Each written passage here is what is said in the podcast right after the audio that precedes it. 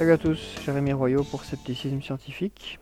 Et aujourd'hui c'est un épisode un petit peu particulier puisque je le fais tout seul, il n'y a pas d'invité.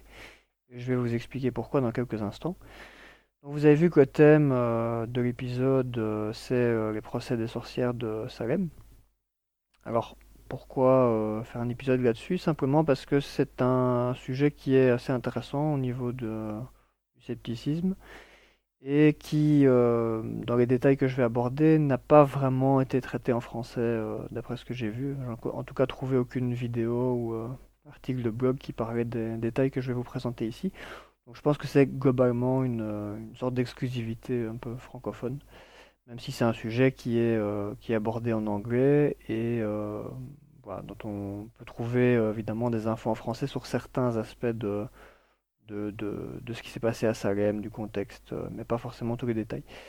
Voilà, alors euh, ben, comme c'était un sujet assez peu abordé, j'ai pas réussi à trouver un invité euh, pour en parler. Il y a quelques personnes en France qui ont écrit là-dessus, mais de manière très générale. Et voilà, donc c'était vraiment pas possible de trouver quelqu'un pour participer à cet épisode, donc j'ai décidé de le faire tout seul. Simplement parce que le sujet m'intéressait et que j'ai pensé que ça intéresserait d'autres personnes. Avant de parler du centre de l'épisode, donc ce qui s'est passé à Salem, je vais d'abord donc vous parler un petit peu du contexte euh, historique des procès des sorcières euh, au travers de l'histoire. Bon, ça sera évidemment un très très court résumé puisque c'est un sujet qui est très très complexe. J'ai sélectionné dans ce que j'ai lu quelques éléments historiques qui euh, me semblaient en tout cas être pertinents pour comprendre un petit peu le contexte dans lequel ces événements sont, sont apparus petit à petit. Donc ces procès euh, des sorcières ont toujours existé. Et d'après les recherches que j'ai faites, euh, on peut trouver des, références euh, aux sorcières pendant toute l'histoire de l'humanité, en tout cas jusqu'au début de l'écriture. Et il y a même des, références aux sorcières dans le, code d'Amurabi, qui est un des codes de la loi babylonienne, date de moins 1750 avant Jésus-Christ, qui est un des textes élaborés les plus anciens qui a été retrouvé. au travers des, périodes, euh, ces procès ont été plus ou moins réguliers, mais ils ont connu une recrudescence à la fin du Moyen Âge, donc 15e siècle, et ils ont décliné grandement au début du XVIIIe siècle. C'est à Salem qu'on retrouve les traces euh, d'une des dernières grandes vagues d'hystérie collective par rapport à euh, ces procès de sorcellerie. On va surtout se centrer sur la fin du XVIIe siècle, plus tard dans l'épisode, avec les procès de Salem, donc qui ont eu lieu en Nouvelle-Angleterre, en Amérique du Nord, Nord-Ouest, à côté de Washington en fait, euh, aux alentours de 47, euh, 1647. Et donc avant le XVIIe siècle, euh, ce qu'il faut savoir, c'est que la magie était beaucoup moins définie qu'elle n'a pu être par la suite et euh, elle pouvait être euh, perçue comme positive euh, ou comme négative en fonction de la personne qui la pratiquait. Et c'était pas forcément une pratique qui était associée au diable ou au démon. Donc ce concept de sorcellerie, il a varié assez fort au travers des époques et des endroits. Et ce qui s'est passé donc au XVIe XVIIe siècle, c'est qu'il y a eu petit à petit un, revivement de la vision des choses. Donc on a vu de plus en plus ces, gens, enfin ces praticiens de la sorcellerie comme des gens qui étaient vraiment associés à des forces euh, maléfiques. Et au XVe siècle, on pensait que à la base, ces gens étaient surtout des victimes qui avaient été trompées par le diable ou manipulées. Et puis petit à petit, euh, on a fini par les voir comme des personnes qui pactisaient volontairement avec euh, le diable ou les démons en échange de pouvoirs maléfiques. Et ces personnes se, réunissaient lors de sabbats de sorcières réunions lors desquelles elles avaient des relations sexuelles avec les démons. Et à leur mort, on pensait que leur âme allait systématiquement en enfer. si vous vous rappelez un petit peu vos cours d'histoire, même si ça fait longtemps que vous les avez eus, vous vous rappelez peut-être de, l'Inquisition, dont vous avez parlé probablement. Et euh, ce qui est intéressant de, se rappeler, c'est qu'au Moyen Âge, euh, les chrétiens accusaient beaucoup de gens d'hérésie pour de nombreuses raisons, qui étaient magiques ou pas. Et euh, c'était déjà à l'époque une manière de se débarrasser parfois d'adversaires politiques ou de marginaux, de minorités dérangeantes comme les femmes, les juifs ou les homosexuels. Alors pour la sorcellerie, donc l'opinion des, chrétiens de l'époque, c'est qu'il euh, y avait un certain rejet de cette notion de sorcellerie, de depuis 785 au concile de Paderborn, euh, qui est un concile qui a décrété que la, croyance dans la sorcellerie était illégale. donc pendant tout un temps, il n'y a pas eu euh, vraiment d'action par rapport à la sorcellerie, euh, la chrétienté, mais ça a changé petit à petit, notamment après la période des épidémies au XIVe siècle, qui a tué une partie importante de la population. Et dans ce contexte-là, les gens se sont retrouvés à chercher des boucs émissaires les sorcières euh, satanistes euh, faisaient euh, probablement de bons boucs émissaires à l'époque. En tout cas, les historiens semblent penser que cette recherche de boucs émissaires a joué un rôle important. Ce qui fait qu'en 1326, le pape John XXII a autorisé l'Inquisition à combattre les sorcières, ce qui a donné lieu à quelques exécutions sporadiques, même si c'est un phénomène qui est resté assez marginal à cette époque. Malgré ce concile qui avait banni pendant un temps le, concept de sorcellerie, euh, on peut retrouver euh, des références assez anciennes là aussi, puisque dans la Bible, il y a euh, de nombreuses références aux sorcières, souvent pour dire qu'elles n'ont pas le droit de vivre, notamment. on peut retrouver ça dans le Deutéronome, l'Exode, Lévitique. Et on sait aussi qu'avant 785, donc avant ce concile de Paderborn, certains chrétiens ont brûlé aussi des sorcières, même si c'est pas un phénomène qui était hyper répandu, euh, d'après ce que j'ai eu. C'est dans ce contexte qu'on en arrive petit à petit donc à ce qui s'est passé à Salem. Et ce qu'il faut savoir, c'est que les premières exécutions euh, qui ont mené à cette, euh, cette vague d'exécutions à Salem n'ont pas eu, lieu à Salem même. donc elles ont eu lieu dans les colonies entre 1647 et 1688. Mais à différents endroits, notamment dans la ville du Massachusetts. Et donc, euh, il y a un premier procès qui a été documenté, celui de Margaret Jones, euh, qui a été euh, condamné, jugé par un certain Matthew Hopkins, qui était un chasseur de sorcières renommé à l'époque, et qui a participé à ce, procès. avant de parler des conclusions de, ce procès de, Margaret Jones, je vais faire une petite parenthèse pour vous parler des méthodes d'enquête qui étaient utilisées. Donc Hopkins, donc, qui était euh, chasseur de sorcières local, euh, en fait, il avait inventé un procédé qui consistait à faire asseoir pendant 24 heures l'accusé sur une chaise afin d'observer la venue de son familier. le familier, c'est supposément une sorte de petite euh, bestiole magique qui peut avoir la forme d'un animal domestique, genre un rat par exemple, et qui a besoin de sang pour se nourrir, apparemment toutes les 24 heures donc il serait obligé de venir sucer le sang euh, de la sorcière pendant qu'elle est patiemment attendre euh, sa chaise. Et voilà, ça c'était une des méthodes euh, inventées par Hopkins. Évidemment, il utilisait aussi d'autres méthodes qui étaient assez généralisées déjà à l'époque. les gens pensaient notamment que les sorcières ne saignent pas si on leur taille le corps. Ils récupéraient également beaucoup d'aveux sous la torture, malgré le fait que ces méthodes de torture étaient interdites à l'époque en Angleterre. Évidemment, comme on est dans les colonies, euh, il n'y a pas encore de gouvernement central à ce moment-là dans les colonies, et euh, voilà, donc ça reste un petit peu des, zones de, non-droit avec des sortes de, milices ou de police locales qui ne sont pas vraiment contrôlées par qui que ce soit.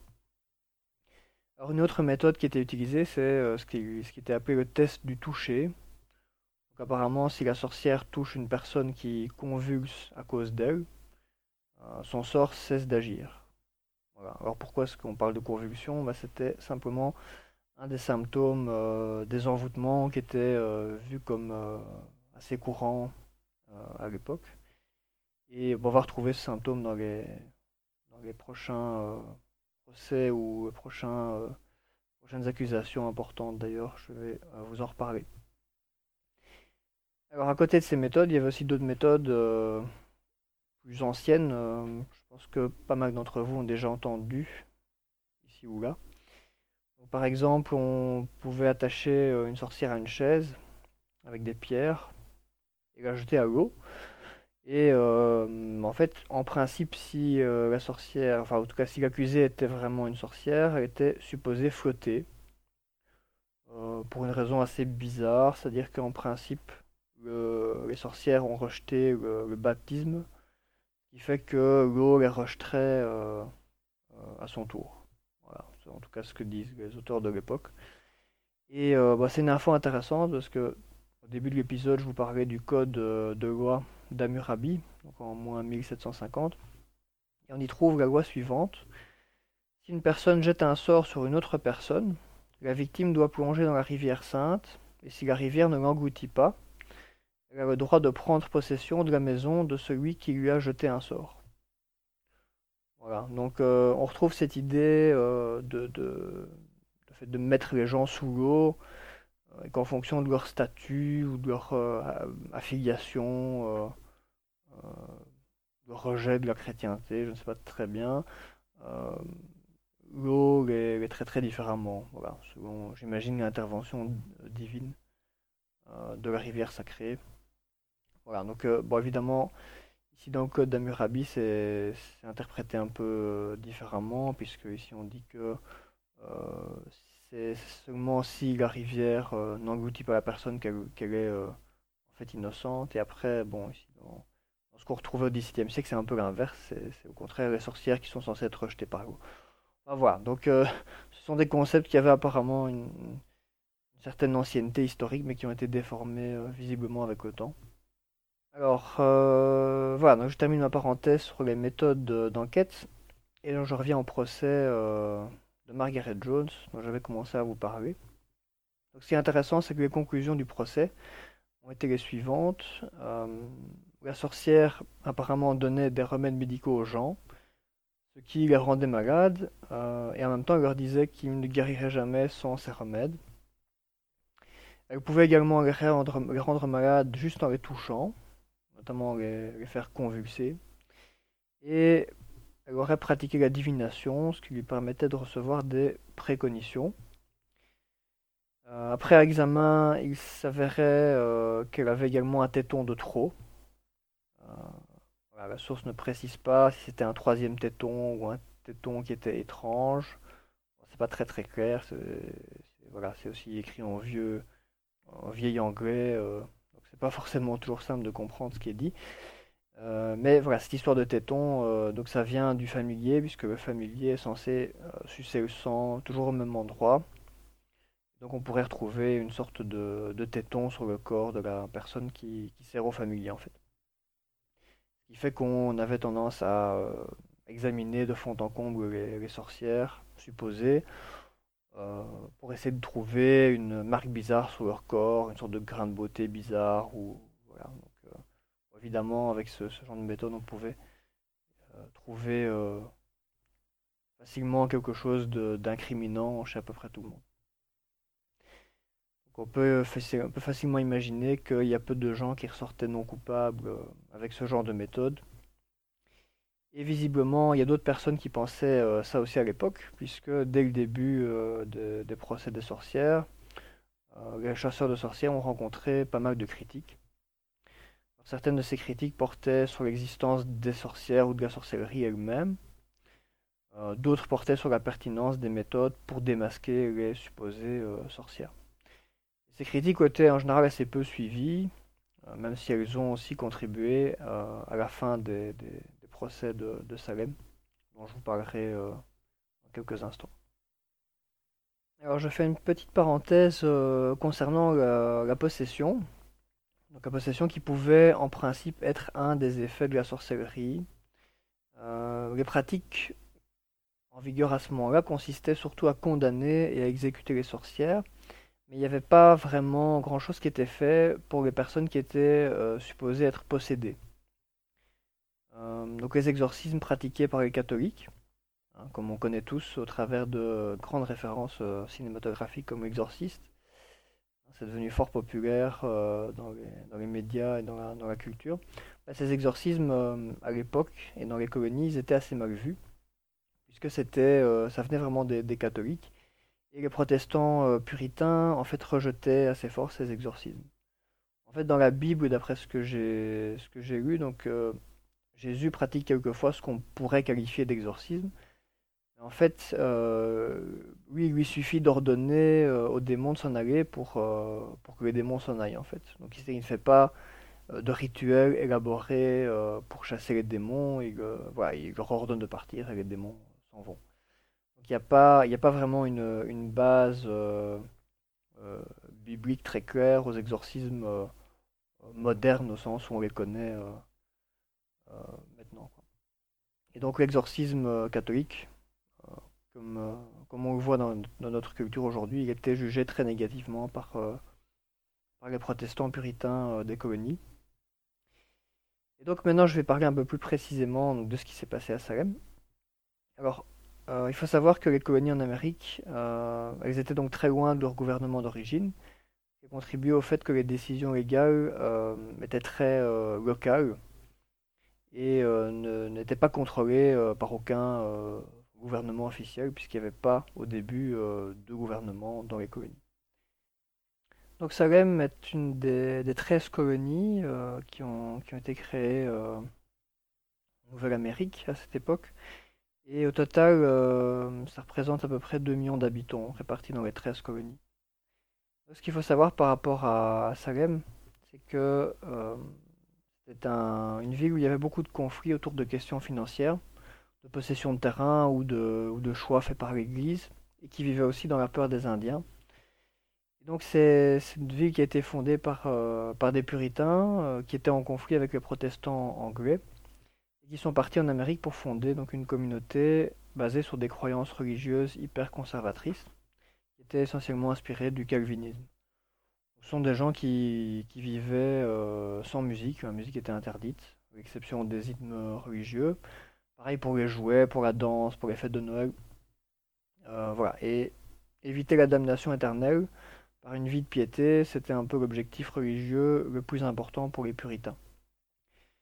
Les rumeurs de sorcellerie étaient déjà présentes euh, à l'époque, depuis pas mal d'années, mais n'avaient jamais débouché sur aucun procès, même si les gens vivaient dans la peur et une sorte de paranoïa croissante, notamment grâce à certains auteurs, comme le révérend Cotton Mather de Boston, qui a écrit un livre influent en 1689 qui s'appelait Memorable Providences Relating to Witchcraft and Possession dans lequel il décrit un cas de sorcellerie observé à Boston, euh, lié à une famille dont plusieurs enfants avaient des symptômes qui ressemblaient en gros à des crises d'épilepsie, euh, ce qui était considéré euh, à l'époque comme une, un symptôme de l'envoûtement ou de la sorcellerie. donc ces écrits ont contribué à alimenter la peur des sorcières et ont vite gagné en popularité, puisque ce livre faisait suite à de nombreux autres plus anciens, qui ont été écrits euh, au XVIIe siècle euh, pour établir l'existence des sorcières. Il y a encore d'autres livres euh, avant cette époque-là qui continuent à être utilisés comme référence régulièrement. Pour citer le plus connu, donc le Malleus Maleficarum, le fameux marteau des sorcières. ce livre, bien qu'il ait été condamné par des catholiques pendant un certain temps, restera une référence dans le domaine plusieurs siècles après euh, son, écriture. Et donc l'invention de la presse euh, par Gutenberg euh, a contribué à populariser ce, livre qui s'est retrouvé un petit peu partout et qui a influencé la vie de pas mal de gens sur l'existence de la sorcellerie et son côté. Et certains de ces livres étaient apparemment cités dans des textes de loi comme référence pour, pour juger les sorcières. En fait, ce, livre, donc le marteau des sorcières, est intéressant de savoir, c'est qu'il explique en gros ce qu'est la sorcellerie. Ça tourne beaucoup autour de l'idée du pacte avec euh, Satan, l'échange de pouvoirs magnifiques. Et il va discuter après ça d'une série de, cas et aussi des méthodes de, recrutement de sorcières, pour terminer par un guide étape par étape à destination des magistrats. Donc ce guide va orienter le travail des, cours euh, qui vont gérer les procès de sorcières pendant pas mal de temps. Donc voilà pour poser un petit peu le contexte euh, à Salem. Et maintenant je vais vous parler de ce qui s'est passé euh, très concrètement. En 1692, deux enfants, Betty Paris et Abigail Williams, ont commencé à présenter des crises d'épilepsie, criaient et faisaient des sons bizarres. Elles se contorsionnaient et rampaient en dessous des meubles. Le médecin local décréta alors que ces crises étaient trop graves pour être liées à l'épilepsie, qu'elles étaient sans doute liées à la sorcellerie. Les filles se plaignaient également de sentir des pics de douleur sur leur corps, alors qu'il n'y avait rien d'observable. Certaines des plaignantes, qui étaient en fait pour la plupart euh, apparentées, des amis euh, du même euh, village, elles ont commencé à désigner d'autres personnes, prétendant qu'elles avaient été victimes de sorcellerie et que ces personnes en étaient les auteurs. Ces désignations ont lancé une longue série de procès qui ont abouti à de nombreuses exécutions et qui ont vraiment démarré une sorte d'hystérie collective à Salem.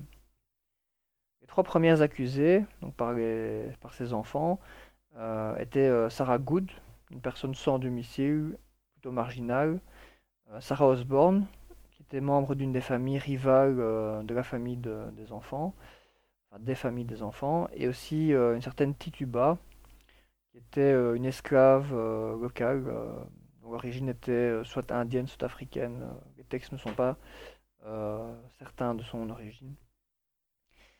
Et Tituba euh, a été la première à avouer à avoir utilisé la sorcellerie, mais dans un premier temps, euh, qu'elle a avoué uniquement, c'est que en fait son mari euh, avait créé une sorte de, de, cake en fait qui s'appelait un witch cake. J'imagine que ça ressemble un peu à un space cake, sauf que c'est pas du cannabis, mais j'imagine que ce sont des, des ingrédients de sorcellerie qu'on a mis dedans. Et euh, donc, en fait, son mari aurait créé euh, avec sa femme ce witch cake à la demande de Marie euh, pour, pour essayer de trouver la, source de la sorcellerie qui affligeait les jeunes filles. Et donc, c'était apparemment une sorte de magie blanche qui utilise notamment comme ingrédient green des victimes, super pour faire un cake, et qui permettait de retrouver de nouveau personne qui aurait lancé le sort. Et donc, bon, comme on l'a quand même euh, joyeusement torturé, euh, elle a fini par déclarer aussi que euh, Satan était parmi eux et elle a dénoncé d'autres personnes, affirmant qu'elle n'était pas la seule à avoir utilisé la sorcellerie dans le coin. Et peu après, il y a aussi eu d'autres jeunes filles qui ont prétendu être ensorcelées, un peu comme les premières, premières, premières enfants qui ont lancé le truc. Et euh, voilà, donc notamment euh, une certaine Sarah Putnam et Mercy Lewis aussi, et qui ont elles-mêmes désigné d'autres auteurs, ce qui a mené à de nombreux procès et emprisonnements, euh, et qui a lancé une sorte d'effet de domino, où pas mal de gens accusaient d'autres personnes. Et donc on a notamment un enfant de 5 ans qui a été accusé, qui, va rester pendant un an en prison par la suite. donc, euh, si on va voir dans les textes, en fait, ce qu'on trouve, c'est qu'apparemment, il aurait mordu les gens et qu'il lui suffisait de regarder les victimes pour que celles-ci se mettent à souffrir. Euh, voilà, je me dis peut-être qu'il avait un trouble d'attention avec l'hyperactivité et que ça a particulièrement porté sur le système des gens à l'époque. Enfin voilà, finalement, euh, rien de très convaincant pour quelqu'un qui habite dans notre pays en 2015, 2016 maintenant. Euh, mais ça semblait être des preuves euh, convaincantes pour l'époque. Voilà. Euh, cet enfant aurait aussi avoué avoir un serpent comme familier. Donc, le serpent se nourrissait en lui mordant le doigt pour sucer son sang. voilà, c'est ce qu'il disait en tout cas. Après, je n'ai pas vu de traces disant qu'une personne avait vraiment pu prouver l'existence de ce serpent. D'après les historiens euh, spécialisés dans l'époque, euh, plus de 140 accusations ont été lancées rien qu'en 1692. Ces accusations donc euh, visaient souvent des membres d'une même famille ou des gens qui défendaient des accusés ou encore des personnes marginales. Donc la plupart des personnes accusées étaient des femmes. Les trois quarts des procès concernaient donc des femmes qui étaient en général jugées comme faibles et charnelles par les auteurs de l'époque. Et il y a eu plusieurs dizaines, euh, dizaines d'exécutions avant qu'il y ait un homme qui soit exécuté. Il y en a eu très très peu en fait à Salem et dans les colonies. Le premier s'appelait John Proctor et ça a été un des seuls qui a été euh, exécuté. Alors lors de la première partie de, l'année, en fait les gens qui ont été euh, accusés, il y en a une bonne partie qui croupissaient en prison, même s'il y a eu des exécutions plus ou moins illégales, mais tout le monde n'était pas exécuté. Euh, simplement euh, pour la bonne raison que euh, il n'y avait pas de, gouvernement qui pouvait ordonner une exécution de manière légale. C'est seulement six mois plus tard, avec l'instauration officielle gouvernement de la région, il y a un gouverneur qui est venu d'Angleterre qui s'appelait Phillips. Et c'est à ce moment-là que les, procès et les exécutions ont vraiment commencé de manière légale et officielle. Et ce, gouverneur, en fait, il était assisté euh, d'un certain Increase Matter, qui était en fait le père de Cotton Matter, donc euh, un autre euh, religieux assez connu, donc qui, rédigé ce livre qui était fort influent. Et donc, Increase Matter, il a créé avec, avec l'accord du gouverneur un tribunal spécial pour juger les sorcières ce qui est intéressant, c'est que ce, cet Incresmator, en fait, c'est une sommité intellectuelle de l'époque. Et euh, non seulement euh, bah, s'il était théologien et chasseur de sorcières assez euh, renommé, mais en plus c'était aussi le recteur d'Harvard, donc l'université d'Harvard à l'époque, et, et, un auteur très très prolifique sur de nombreux sujets. pas uniquement sur la question des sorcières, c'est un type qui écrivait beaucoup de choses. J'ai eu l'occasion de lire euh, quelques-uns de, de, extraits de ses écrits. Et euh, bah, c'est vraiment euh, très très impressionnant à lire pour quelqu'un qui vit à notre époque parce que cette personne qui est censée être une, sommité intellectuelle de l'époque, vraiment quelqu'un de, très reconnu et d'apprécié, voilà, était persuadé que les, les, catastrophes naturelles, c'était quelque chose qui arrivait euh, parce qu'on parce ne respectait pas les principes religieux ou parce qu'on se comportait pas bien. Euh, voilà, que qu'on recevait une sorte de punition divine euh, qui pouvait arriver sous la forme de tornades, de pluie, de sécheresse. voilà. Donc il y avait vraiment une sorte de, croyance très marquée dans le fait que la nature pouvait être orientée ou influencée par, par, par, par, une force divine ou par les actions des, hommes euh, et les répercussions qu'elles ont. Et donc je vais vous parler un petit peu maintenant des, preuves qui ont été utilisées par ce tribunal, donc qui, euh, euh, qui avait été lancé donc, par une crise et d'autres personnes avec l'aval du gouverneur. En fait, cette cour, au-delà de, d'accepter les évidences habituelles dont on a déjà parlé tout à l'heure, elle s'est surtout basée sur un nouveau type de preuves qui est, euh, qui est très particulier puisque c'est ce qu'ils appellent donc, euh, spectral evidence, donc l'évidence euh, spectrale. En fait, l'évidence spectrale, c'est quoi? Ben, C'est simplement le fait de voir en rêve ou lors d'une vision le spectre d'une sorcière qui vous a jeté un sortilège. Voilà, donc en fait, les gens là-bas avaient cette, cette, croyance que si une sorcière vous, vous ensorcelait, ben, on pouvait avoir des, visions où on voyait son, spectre. Voilà, donc cette cour euh, n'autorisait euh, évidemment pas l'usage euh, d'avocats pour la défense, et souvent les témoins du procès étaient ceux qui, enfin, qui, avaient lancé les accusations eux-mêmes en fait.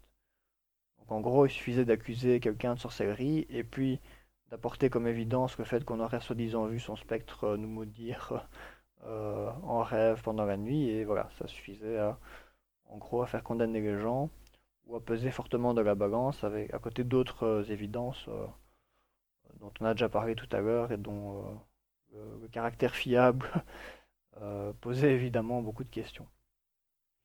Alors ce qui est intéressant, parce qu'il y a eu pas mal de débats à l'époque, notamment des débats entre deux révérends, donc Cotton Matters et Increase Matters. Et en fait, un de ses principaux débats portait sur le fait que Cotton Matters euh, pensait que ces preuves d'évidence spectrale étaient suffisantes pour condamner les gens. Et son père, dès le début, euh, est assez euh, incertain par rapport à ces, preuves et petit à petit, il va faire de moins en moins confiance à l'évidence spectrale et va finir par, par juger ces preuves insuffisantes. Parce qu'en fait, il pensait que ces, preuves n'étaient pas fiables, non pas pour la raison à laquelle euh, nous on pourrait penser spontanément, c'est-à-dire que euh, déjà le témoignage de la personne qui accuse, c'est pas très valide, et en plus, euh, voilà, rêver du spectre d'une sorcière, c'est pas forcément une très bonne preuve non plus. Oui, c'est pas ça qui le préoccupait. En fait, sa préoccupation, c'est qu'il était persuadé que le diable intervenait souvent pour nous influencer et nous jouer des sales tours. Et donc il se disait que le diable pouvait en fait envoyer ses, visions à des gens pour les faire condamner des innocents par erreur. Voilà. Et donc, suite à, cette idée, ben il, a, il a commencé à, œuvrer pour, qu'on puisse plus condamner les gens suite à ces évidences. Et il a déclaré à l'époque qu'il valait mieux que 10 sorcières suspectées s'échappent plutôt que de condamner un innocent à tort. Donc son fils, donc Cotton Mather, n'était pas tout à fait d'accord avec ça. mais il a eu moins d'influence dans ce débat que le, père. Et donc cette, cette, critique s'est jointe à d'autres critiques de diverses origines donc, qui existaient à l'époque et qui remettaient notamment en question l'existence des démons, de la sorcellerie. Ce qui fait que le, gouverneur Phillips a fini par être influencé par, par ses avis, surtout par celui d'Incres Matter, il a commencé à douter lui aussi de l'évidence spectrale. Ce qui fait qu'il a fini par écrire au roi euh, William II en Angleterre euh, pour lui dire qu'il allait stopper les procédures légales contre les sorcières afin de protéger les innocents des condamnations par erreur. Donc à ce moment-là, il va dissoudre le tribunal spécial euh, d'inquisition des sorcières, si on peut dire.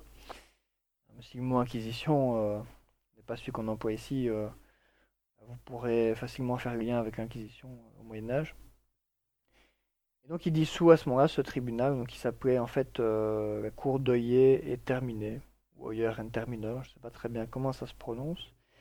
Et il va à ce moment-là libérer la plupart des, accusés euh, emprisonnés et interdire euh, les accusations de sorcellerie devant les tribunaux. À peu près 11 mois après les premières accusations à Salem, donc il crée euh, une, cour spéciale pour établir le pardon envers les sorcières restantes, les supposées sorcières. Et 49 personnes euh, qui croupissaient dans, les, prisons sont relâchées. Et la plupart de ces, personnes avaient été condamnées essentiellement sur base de ces évidences spectrales, donc en fait du témoignage des accusés. Après cette période, les procès des sorcières ont très fort décliné en Europe et en Amérique et sont devenus de plus en plus rares. Plusieurs excuses publiques ont été données ainsi que des rétributions financières suite au procès et aux exécutions. On estime qu'à Salem, euh, lors de cette année, euh, il y a eu entre 30 et 40 personnes exécutées et que ça a donc été la dernière euh, grosse vague d'hystérie collective liée à la sorcellerie au niveau de l'Europe ou de l'Amérique. Voilà, j'arrive à la fin de ce que je voulais vous dire par rapport à Salem. Alors, je vais terminer euh, juste par une, petite info qui intéressera peut-être certains d'entre vous. Euh, la manière dont j'ai découvert ce sujet, en fait, c'est simplement en regardant la série euh, du même nom, donc la série qui s'appelle Salem, qui est une série assez récente. La troisième saison est prévue pour bientôt, et la deuxième saison est passée l'année passée. Donc c'est une série assez fantastique, horreur, donc avec des sorcières qui ont des vrais pouvoirs. Euh, qui est plutôt bien réalisée, euh, assez intéressante. Et ce que j'ai euh, découvert par hasard, c'est qu'en fait, ils se sont assez bien documentés pour cette série, puisque tous les personnages importants dans la série sont en fait les personnages qui ont vraiment existé dans, l'histoire. Et donc on retrouve dans cette série des personnages comme Cotton et, et Matter, ainsi que l'esclave Tituba, donc, qui était une supposée sorcière, les personnes qui ont lancé les premières accusations, euh, Merci Lewis et autres. Euh, enfin voilà, donc tous les personnages euh, de la série sont des personnages réels. Et ce qui est intéressant, c'est qu'ils ont aussi à certains moments des discussions dans la série qui font référence aux débats qui ont vraiment existé sur le risque de condamner des innocents, sur le type d'évidence utilisée, etc. Voilà, évidemment, c'est une série qui, est, qui est assez trash, hein, donc voilà, c'est plutôt adulte. Il y a pas mal de, sortilèges assez euh, violents ou assez dégoûtants. Donc euh, voilà, soyez prévenus, euh, c'est pas une série familiale. Mais voilà, en tout cas, là, c'est sympa. moi, j'ai bien aimé. Et ça m'a permis de découvrir ce sujet. En tout cas, j'espère que cet épisode vous aura intéressé. N'hésitez pas à me faire part de vos remarques ou de vos critiques. comme c'est vraiment la première fois que je fais ce type d'épisode. Et je mettrai aussi quelques références euh, sur la page du balado pour ceux que ça peut intéresser d'aller euh, voir plus loin euh, les infos dont, je parle dans l'épisode. Voilà, merci à tous et je vous dis à bientôt.